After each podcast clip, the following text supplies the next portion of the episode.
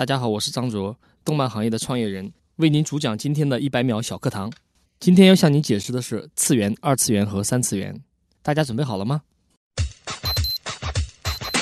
在日本的动画当中，我们知道有 A C G，也就是指 Animation、Comic 和 Game，也就是动画、漫画和游戏的一个简称。那么在 A C G 作品当中，所谓的次元，通常是指作品当中的幻想世界以及各种元素的一个集合体。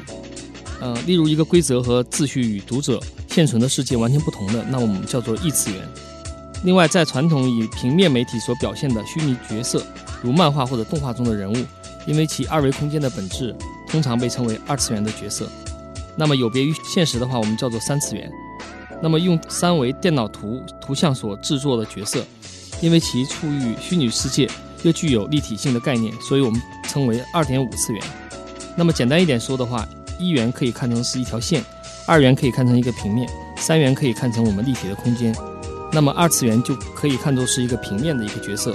和一个二次元的世界，三次元的话就可以看作是我们现实的社会。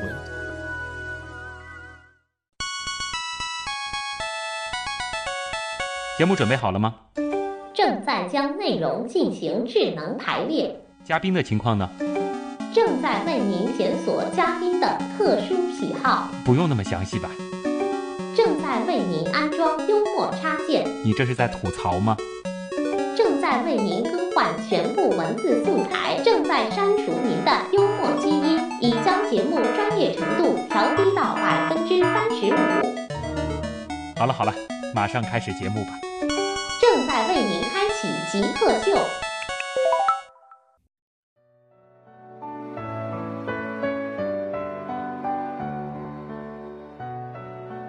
张卓，原媒体人，曾任职于文广集团信息中心副主任、东方网政府事业部副主任、东方数据广播有限公司市场部总监，在 SMG 旗下诸多单位服务十二年。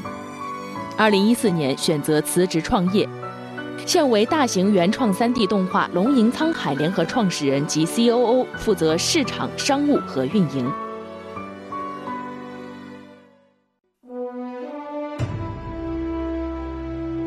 这里是极客秀，我是喜欢幻想、喜欢 YY，但依然生活在三次元的旭东。大家好，我是生活在二次元和三次元之间的，正在做动漫的一个创业人，我叫张卓。欢迎大家来到极客秀。那极客秀呢？每周旭东会邀请一位身边的极客朋友做客我们的节目，和大家来聊一聊极客们的世界和极客们有些神奇的世界观。今天为什么要说有些神奇的世界观呢？因为其实从一开始的这个一百秒小课堂，相信呢很多朋友就已经被张卓对于这个次元。二次元、三次元的定义给惊到了啊！大家可能以为今天是要讲那个什么多维世界啊、平行时空啊，其实不是。张卓呢要和大家来聊一聊他的动漫世界。在这里呢，我要先自曝一下，我应该是最近看的一部动漫作品吧，是《喜羊羊与灰太狼》。张卓会不会瞬间就把我鄙视了呢？没有没有，因为因为这个动画片在国内的票房还是很好的，我们自己也看的啊，你们也会看？对，我们也会看。作为这个动漫人，作为一些动漫领域里面要从事这方面工作的人，我们还是会参考一下国内的一些动漫的优秀作品。嗯，因为其实呃，在这个网上会有很多好像吐槽国内动漫水准的一些声音，觉得好像中国人是做不出好动漫，呃，中国人缺乏想象力，呃，等等等等的。那作为动漫人，是不是今天来到极客秀也是想为此做一下证明？这个问题就是比较大的一个问题，因为从事实上来讲的话，国内的动漫行业确实要比日本也好，或者其他一些国家落后很多年。嗯，那从他的专业水准和整个一个人才储备来讲的话，都是有很大差距的。嗯，这是一个事实，没有办法去回避的。嗯，那当然就是我们也也不能说很悲观、很失望，觉得我们在这方面就。不可能去超越或者是追赶上一些比较好的一些国家。嗯，那我们国内的优秀人才也是不少的。那可能原来大家对动漫的一个印象都是偏向于这个低龄化，觉得动漫一提到动漫，那就是一个呃小孩要看的。实际上，在整个动漫的一个世界一个领域里面，它其实是涵盖非常多的一个我们叫做世界观。嗯啊，所以我们我们就讲，其实在国内我们是觉得现在反而是有一个非常大的一个空间，因为。通过互联网的十几年的这个发展以后，其实我们年轻人他们有更多的接触到国外的这种优秀的动漫作品。嗯，那他们对动漫的一个态度和认知，其实跟过去已经完全不一样了。不像我们小的时候看的都是葫芦娃啊，什么 类似于这种。可能我们现在更多的是要把原来动漫领域里面大家只是针对于小孩子去做的一些内容，嗯更多的像一些我们叫青年、青少年、青年，嗯然后再偏我们叫成人。一开始张卓就侃侃而谈了，而且把这个话题一下子拉到非常呃具有深度的这个层面了。呃，我们还得我往往浅的地方先提一提啊。这个张卓准备好进入我们今天的极速考场。极速考场，张卓准备好答题了吗？好，准备好了。第一题，请用最简短的语言给大家解释一下，你到底干的是什么？就是生活在二次元当中吗？其实我在做的工作是把二次元他们这个世界里面的一些作品，更广泛的呈现给他所需要的一些受众。能够再用三次元一点的语言来来解释一下吗？我还是没有 听太明白。就是简单一点说，啊就是我会把我们所做的二次元的也好，三次元、二点五次元也好，这样的一个动漫作品，嗯呃，用我们一个比较合适的方式传递到呃所有的受众手中，也就是我们可以简单简单点说，就是宣传、嗯宣传或者是推广嗯，啊，这是我目前在整个动漫领域里面主要在负责的事情。既然我们节目是极客秀，其实张卓呢也是某一个领域的极客啊。呃，你自己是怎么样定义 “geek” 这个词的？你自己做过最 geek 的事情是什么？我觉得“极客”这个词的话呢，应该是说做自己喜欢的事情能够做到一个极致的话，嗯这就是一个我理解的这个极客的一个概念。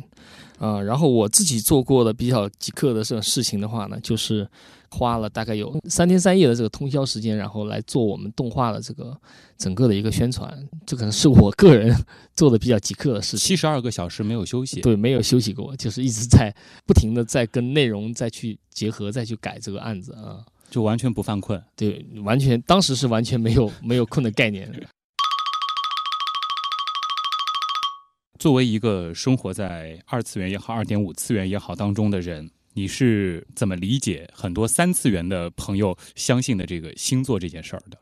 我对星座的概念是一半相信吧。嗯，我的理解是对所有未知的东西，其实我都是一半相信的。哦，没有所有的事情可以去证明的东西，我都是一半去相信它。这是一个动漫人的这个基本特质吗？呃，可能是吧。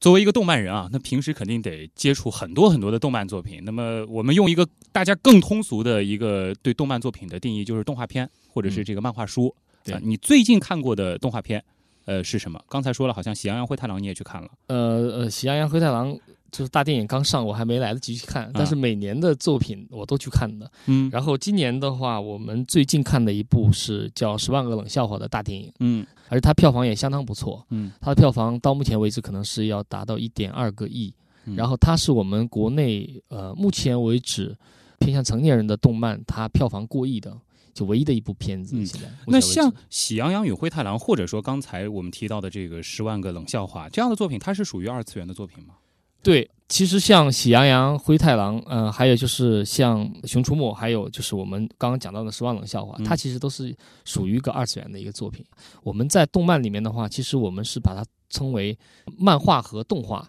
那在动画的领域里面，其实我们是把它分成两 D 动画和三 D 动画。嗯所谓的两 D 动画呢，可能就是美术作品，就我们会看到一些平面的漫画的这种，但只不过它它在动画里面它会动了。嗯，我们在这种意义上去理解，它其实是一个两 D 的平面的一个。还有一种就是我们理解成叫三 D 动画，那就是我们把一个人物角色，它不仅仅是从一个平面的一个形象，嗯我们把它，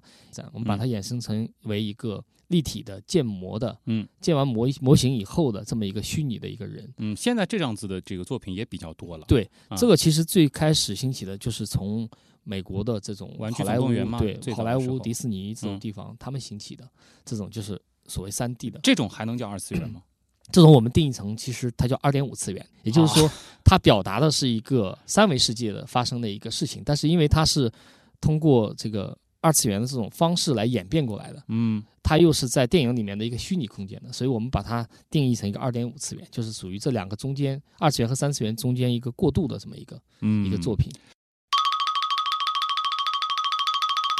其实说到这个动漫啊，不得不提一提它的这个周边的一系列的产业。很多七零后、六零后的这个家长在整理孩子的呃这个玩具柜啊，或者说储物柜的时候，经常会发现一些这个奇奇怪怪的小玩具。对，一一个小人偶，就像以前的那个小糖人一样的，但是它是做成这个塑料的，或者是这个陶土的。对然后家长也觉得这个东西不就是小时候在他这个商场门口一块钱一个扭蛋转出来的那个东西吗？可能就随手就一收拾了，甚至帮他给扔了。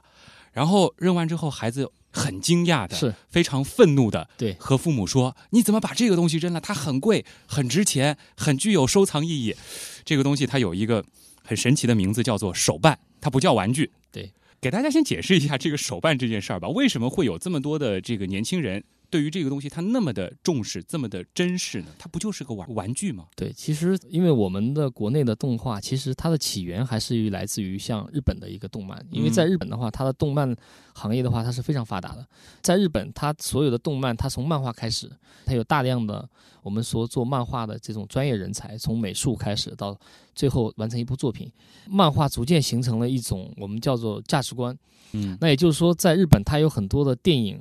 很多的真人剧，其实它是从漫画改编的。嗯，那可能对于我们中国人不太理解，那我们会觉得我们可能最先接触到的是文字，像《盗墓笔记》啊，类似像这种。所以在日本这种文化的基础上，那他们更多的人是基于喜爱，嗯他们喜爱一部作品，喜爱一部作品以后，那人物是作品里面的灵魂。这一点的话呢，其实是美国人做的又比较好，嗯他们通过内容，然后来培养出就是我们所谓的这种虚拟的偶像，嗯，像我们比较比较理解的，像超级英雄系列，复联，呃，对啊对，类似于像这种，它都是把人物能够从故事里面抽象出来，然后嗯把人物形成一个虚拟的。也就是说，培养出了这种文化以后，让这个文化群体当中的这些人掏腰包去买这些周边产品。对，我知道这些周边产品很贵，是因为我有一次去我朋友家，他是喜欢收集就是美国的那些超级英雄玩偶。是是，然后当我准备伸手去拿其中一个的时候，嗯他真的就感觉是我碰了他家的一个古董花瓶，然后差点要碰碎的那种状态，就拦着我。他说：“那可能你知道这个东西多少钱吗？”他说：“这要两三千一个。”我当时就震惊了，真的是惊呆了。在这个我们所谓这个人群的里面，他们其实比较注重两个东西，一个他们注重这个所谓的这个虚拟的这种玩偶的它的是不是正版，嗯，他们是非常在意的。啊、也就是说，在这个人群里面，他们是不会买盗版，他只会买正版的。啊，呃，在我们国内一个正版的一个玩偶可能会达到八百到一千，啊，便宜一点可能六百，啊，可能贵一点的一千多都有。还有就是我们国内因为有很多盗版的，嗯盗版的话呢，呃，我们叫国产，就是 在手办这个领域里面，他们叫国产。啊，国产的话呢，可能价格就非常便宜了，嗯一个八百多，它可能国产就卖一百多。嗯但是在这个领域的人，他是不会去买的。所以二次元也好，我们叫动漫的这个群体也好，他们其实是比较能够分辨出身边的人到底是不是这个领域里面的。好比说，你你你去买了一个一百块钱的一个一个一个手办，还很炫，放满一书架还，很炫，然后啊你放满一书架，然后他们很会很不屑一顾的，然后就把你从他的朋友圈里面直接就屏蔽掉，因为你跟他就不是一个群体里的人，他们会觉得一定是要买正版。好难理解这个文化。但是这个手办挺贵的啊，是你自己也会去收藏吗？会去，买我也这些东西？对，呃也会去收藏。你每年花在这个手办上面大概需要多少钱呢？每年的话，大概会花到两千到五千吧，不一样，要看每年出的一个作品情况了，但啊大概要、要花到这个费用。这比例还是当然我还是很大的。对，当然我不是很很很宅的啊，还有一啊些，因为我身边的有很多很深度的深度宅的这种二次元的群，他们每天买手办的这个费用的话，说出来就是让你很吃惊。他可能自己一个月的工资基本上都交在这些上对。我们有一个画师，他前两天他就买了一个我们叫三分之一的一个手办，呃，哦，就是三分之一人对真人大小，三分之一真人大小的，好比说这个人是一米五，那整个这个作品的话就是五十公分的。哦，当然，这个三分之一作品在国外都是限定版的，嗯很少。那让他买到已经很难了。嗯那他这个东西拿到手的话，我们大概帮他合了一下，可能要五千到八千，在这个中间不等。但是他很没有任何顾虑的就把它收到家里。嗯，所以我们比较邪恶的问题又来了啊。呃，既然刚刚你说到这个三分之一这样子体积的手办，你一年现在的这个收入大概能够买多少个这样的手办呢？我一年大概可以作为一个动漫行业的从业人员，可能会买到两百到三百个左右吧。如果如果大家自己算一下，啊，刚刚那几个数字乘上两百到三百啊，那当然我不会买那么贵的啊、我就自惭形秽的就 就表达一下这种羡慕吧。我不会买那么贵的。你自己最喜欢什么样的手办？因为在这个领域里面，日本的手办都是女性形象偏多，嗯欧美的手办呢都是偏男性肌肉男对男性肌肉的。对，嗯那当然，日本的手办和欧美的手办，实际上它在整个加工工艺上面是完全不一样的。嗯那日本的手办它突出的是人人体美，嗯那它的制作工艺会比欧美的会难非常多。因为欧美的话，它都基本上都是肌肉男，那也、就是说，你一个肌肉很很强壮的一个人，那他说有一点点偏差，好比说一毫米、半毫米，对的啊问题不大。但是对日本的这种我们叫女性的这种手办来讲的话，它可能一点点的偏差，对整个一个手办的一个整体美影响都是非常大的。嗯，所以日本人在这个手办的制作过程当中，他们是非常非常非常精益求精。继续我们的这个考场部分啊，其实呃提到我们的动漫行业或者说是动漫产业吧，它其实还带动了一个呃文化现象，对就是我们像现在七零后、六零后、五零后，他们就听不懂我们在说什么，他们会觉得我们用了很多的网络词汇。对吧？那的确，现在其实网络也是每年贡献了很多新的这种这个汉语词汇，但是其实在这其中有很多的词，它其实是来源于这个二次元文化，或者说是这个动漫文化的。就比如说大家现在用的比较多的这个宅男宅女，呃，就比如说什么控，对什么萝莉控，对对，什么大叔控大控啊，萌萌物控。其实现在年轻人一听就知道这到底是什么意思。那你自己是什么控呢？我自己，我可以说我是御姐控。就我明白了，其实。对于一个二次元的人来说，这个什么什么控，其实是你喜欢什么样的类型的对，就是二次元里面，它其实是会把各种不同的人物会给他加一个标签啊我们讲萝莉控，就是他可能会喜欢比较可爱的这种小妹子。所以我不能随便到外到外面去说我自己是一个手机控。呃，手机控在二次元里面它是没有这个标签的。如果在跟二次元的人交流，我是手机控，就会显得我这个人很恐怖。呃，对，因为手机控其其实是属于二次元到三次元的过程当中被三次元给它放大了以后，啊。我们用到了它的一些语言，然后再衍生的一些东西，好比说手机控，嗯。那说明这个人他只是喜欢极端的、啊极度的，所以他的控的概念就是他一个非常非常执着的、极端的一个情况下嗯。啊。还不能这样交流，说我是极客控，啊，对极客控这个也不行，这个就直接带那个意思了啊。是是是，这不是二次元的语言。咱们先打住啊，呃，这个其实呃，说到这个文化这一块啊，二次元文化这一块，我们稍后也会展开，就包括大家现在可能比较用的多的什么腹黑啊这样的词，它都是来源于二次元文化的，这个很有意思，水很深。张卓最喜欢的动漫人物是哪一个？嗯、动漫的人物的话呢，可能对我来讲的话，可能。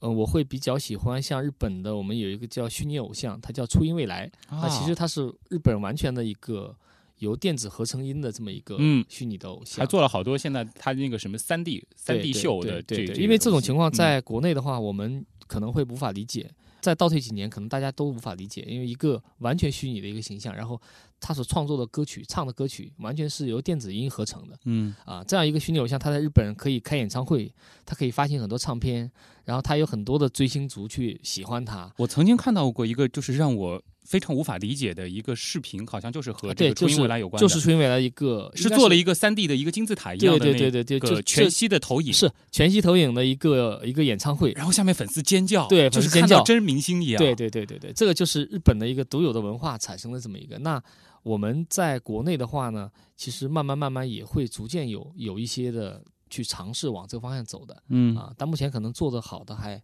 还比较少。张卓很厉害，这个今天的这个极速考场我基本上是失控了，没有考倒他什么问题。我们先稍事休息一下，马上进入今天极客秀的主体部分。你心目中谁是 Jake 呢？比如说年轻时候的乔布斯，我就可以把它理解为一个 geek，然后做一些东西，然后非常拼啊。斯诺登，Facebook 那个叫什么来 z a c k b o o k 王小川，z a c k b o o k 我记得那个苹果收纳了一个就是网络天才到他们公司的那人叫名字不记得了。乔布斯算吧。比尔盖茨，马化腾，有有个同学就是这个样子。我室友，他就是。呃，我觉得极客应该是身边的那些人，而不是一些很著名的人。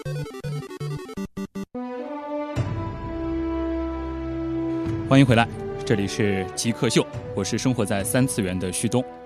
我是生活在二次元到三次元中间的张卓。呃，今天我们聊的这个话题，可能很多朋友非常难听懂啊，感觉比我们之前聊这个什么化学知识啊，聊火箭发射还要难听懂，因为我们用的很多词汇，它是二次元的词汇、二点五次元的词汇，甚至是异次元的词汇。呃，其实我们在刚才的这个极速考场当中呢，已经给大家呃先这个展开了一点点，就比如说我们现在常用的什么控啊，呃，什么腹黑呀、之类的词吧，呃，它都是源于这个二次元、三次元这个动漫文化的。呃，张卓对这一块的这个关注是从什么时候开始的？因为现在网络流行语会非常多，嗯，那可能大家会觉得，哎，过一段时间有一个流行语就出来了，呃，过一段时间又有一个新的流行语出来了，嗯。但是可能我们并不知道这些流行语从哪里来的，嗯。以及就是这些流行语它们到底的含义是什么，嗯，啊，好比说我们经常会会看到有一些 OTZ 的这种，有的人说话会有 OTZ 啊，他会在说话结尾加个 OTZ，跪下来的意思。对，跪下来的意啊思，对，呃，当然这个我们如果没有去深入了解二次元的这种语言的话，那大家可能会觉得，哎，这种新的语言也挺蛮好玩挺有意思的挺有意思的。那他接受以后，他也会在自己的朋友圈里面会去跟人家去交流。嗯那这样的话就形成一个我们叫二次元的泛文化。嗯二次元泛文化，它就是把二次元核心的一一些语言，它是用二次元以外的这种人能够接受的一个方式。嗯把它呈现出来，像我们现在很多人说萌萌哒这种，嗯类类似于这种啊，萌萌哒也是萌萌哒、么么哒这种，其实都是原来从二次元里面去演演化出来的啊啊。包括我们现在很多平台里面，它也会把这种二次元的语言给它用更加形象的一些图形，好比说你你如果输么么哒，在嗯微信里面它就会出很多这心个小爱心对小爱心什么就会出来，对对对。我们今天走进科学一点好不好？能不能通过张卓的带领，让我们能够走进二次元人群的这个世界？感觉好像对于我们这个现实世界的人来说，很难理解这样一群人的思维方式，这样一群人他们所关注的东西，他们所形成的这个文化。因为二次元的话，其实我们可以这么想象，其实我们不要把二次元当成一个异类，很异类不能妖魔化他们对，不能妖魔嗯化，呃，这是绝对不能妖魔化，嗯，呃，因为二次元的人群，其实用我的理解，就是像从九零后、呃零零后，呃，如果再早一点，可能是八零后，就是八零尾巴的那个那个阶段的，我们叫八五后吧，嗯八五后就是，对，八五后，然后可能是到九零后，然后零零后这部分人群，他们在生长的一个环境当中，他们其实会和我们七零后、六零后，嗯，这些人群他们生长的环境是完全不一样的，他们会在一种更自由的一种啊、呃环境下面去成长。嗯那当然，这种环境带来的一种心理的压力是是有的。他在这个人群里面，他们其实是比较追求于自由，嗯。比较追求于一些平等。嗯。那么他他们追求于自己的一些价值的体现，嗯，他们希望有个性，他们希望有自己喜欢的东西。呃我们去看日本的这种二次元动漫的这种音乐，其实它已经跟我们想象中的不一样了。嗯，日本它所有很有名的这种音乐创作家，好比说最最典型的，我们就讲像宫崎骏的电影，嗯，它其实直接就诞生了像久石让这样的一个，绝对是一个很伟大的一个一个一个一个作曲家。其实他们的很多音乐到现在还影响着我们现在电台用的很多的这个背景音乐，有的时候也会采用他们的这些曲目。嗯对对对，就是这部分的人群，他们在日本，他们已经形成一个主流的一个文化了。嗯，现在有的有的有的专家，他们就讲说，中国现在已也进入了这个我们叫所谓的二次元的时代。嗯，那也就是说，呃，像我们成长起来的这种九零后、零零后，他们在成长过程当中，其实他接触的更多的是像日本的这种动漫的这种文化，那其实对他们整个的一个影响是非常巨大的。这种影响在于，在这个群体里面，大家会更多的追求自己的价值体现。嗯也就是说，我们思考人生、思考自己的这种价值观，其实是从很小的或者更早的这种阶段，他就已经去开始思考这个问题了。嗯，所以二次元它代表的绝不仅仅是我们叫这种异端的这种文化，它嗯其实代表的是一种这个追求个性追求追求独立的一种对追求个性价值观，追求独立的这么一种价值观，我们可以啊这么讲。当然，就是说二次元的文化它产生的一个大的背景在于它跟现实的这么一个抗衡。嗯我们讲二次元世界，它是一个很幻想的世界，嗯，它里面充满了爱，充满了各种各样的爱。就它就是把自己置身于这个漫画所营造的一个对世界当中，我们叫做呃二次元的世界里面，其实它是一个虚拟的一个世界。嗯啊、这部分年轻人在他们成长的时候，他一旦跟社会去接触的时候，好比说读书的读到一个比较关键的时候，嗯那他压力比较大啊、可能社会给他的压力也比较大。嗯那这个时候他会本能的回到二次元的世界里面。啊，就作为他一种心理的补偿，或者是作为他一种疗伤也好，或者是一种避风港。但有人就担心了，这个岂不是小朋友三观不正了吗？我们理解上也不能叫三观不正吧，因为人总是需要一些方式去调节的。啊，好比说像我们现在如果压力大，嗯，我们可能去唱有自己的娱乐方式，可能去旅游，啊。可能去做什么。但是他们可能会二回到二次元的世界里面，在他们想象的空间里面，他们会找到自己的乐趣。其实他们是通过基于就是这些呃动漫书或者说是动画片，或者说是这些动漫衍生出来的这个游戏，让他们自己的想象力，让他们自己的这个压力有一个释放的渠道。对，所以说他们会觉得说我要回到这个二次元世界去。对，他可以在这个时候暂时忘记一些现实世界的烦恼。是是是，这是其其实这是一个趋势，因为其实我们现、我们现在在看。人类的精神世界其实是人类除了我们叫三次元世界，嗯，我们叫做一个客观现实世界以外的另外一个世界，嗯，那这个世界我们过去可能把它忽略掉了，觉得我嗯们可能仅仅是做梦的时候也是属于那种虚拟的世界，看电影的时候其实你进入的也是一个虚拟的世界，嗯，那所有的二次元世界它也是一样，它也进入了一个它自己所构造的这么一个二次元的世界，现在好可怕！现在这个虚拟现实设备。发展如此壮大，对，再过个五六年，大家是真的可以通过这些 可穿戴的虚拟现实设备进入到这个二次元世界。是我们现在其实已经有很多设备了，包括我前两天我也众筹了一个、嗯、一个眼镜，三 D 的眼镜，它戴上以后的话，它可以营造一种气氛，就是你可以完全进入到它所营造的那个那个场景里面，嗯，然后。它可以根据你的一些反应去去跟它互动了，好比说你你很紧张的时候，画面可能会变，那你你的眼睛聚焦发生一些变化，那里面的场景也会变。你体验过这个东西啊？对，这种其实在现在已经有很多设备，他们已经在做这方面的东西。你体验下来的这个感受是真的会有一种置身别的世界的感觉，对，真的会有。它它会跟你的身体会产生一些互动啊啊，你的眼神，现在在国外也有很多在做的。那在二次元构造这个虚拟虚幻世界里面，我们其实我们现在在假设，可能再过个。多少年以后，嗯，可能我们真的就分不清哪个是现实的社会和哪个是一个虚拟的社会。黑客帝国的这个现实版，是是是因为真的有可能。我们现在大胆的想，人的时间其实是很有限的，你的生命也很有限，你时间也很有限，但是你的虚拟世界和你的想象空间是无限的。嗯，也就是说，人们延续自己生命的这个方式。并不一定非要在客观上面去延续自己的本体的生命，它可以延续他的精神世界，延延续他的精神生命，就把你的这个思维植入到计算机当中，对对对，让你在计算机当中继续延续，对对对，越聊越深入，越聊越科幻了，是好像已经开始聊的有些这个哲学的东西了。是。我们稍事休息一下，一段广告之后，我们继续和张卓来聊他的这个二次元，他的动漫。